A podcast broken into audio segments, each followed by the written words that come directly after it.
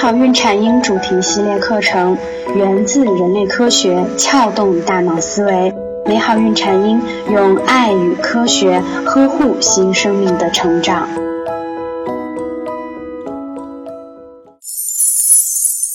大家好，我是缇娜。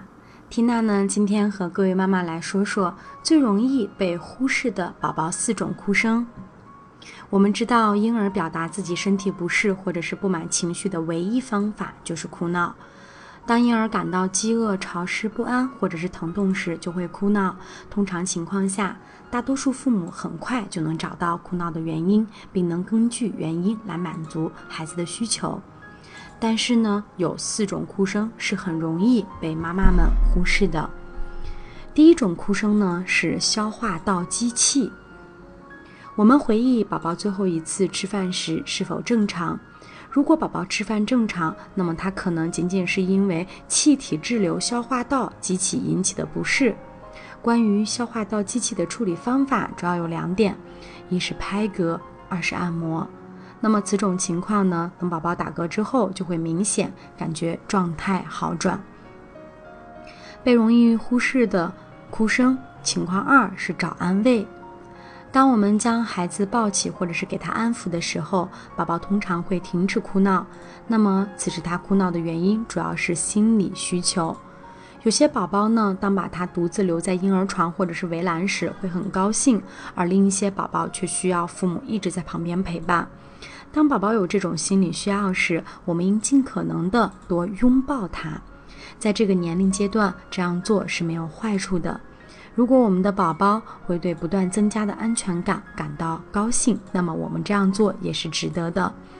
我们在处理日常工作时，可以把较小的宝宝放在携带的包巾中；如果是较大的宝宝，可以把它放在能够随时看到我们的地方。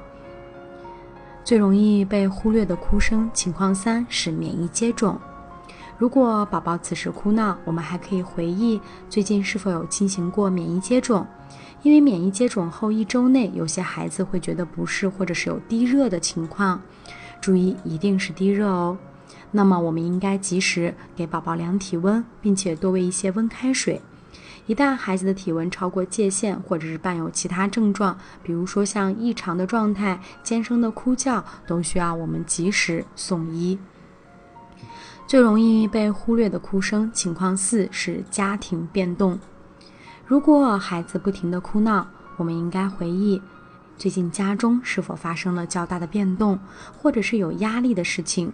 我们知道，即使是较小的宝宝，也会对家中逐渐增加的紧张气氛感到不安。如果受影响的人是母亲，那么尤其会如此。和以往相比，此时的宝宝需要更多的安心，或者是更多的关心，或者是安慰。作为成人来说，我们应该利用一周左右的时间把自己的问题解决好。即使是生活的各个方面都改变了，我们也要尽可能的使宝宝的日常生活稳定。如果您想了解到更多的育儿资讯和提拿更多的育儿原创文章，也欢迎您来关注我们的微信公众号“美好孕产婴”。您可以搜索我们的微信公众号“美好孕产英”，找到我们。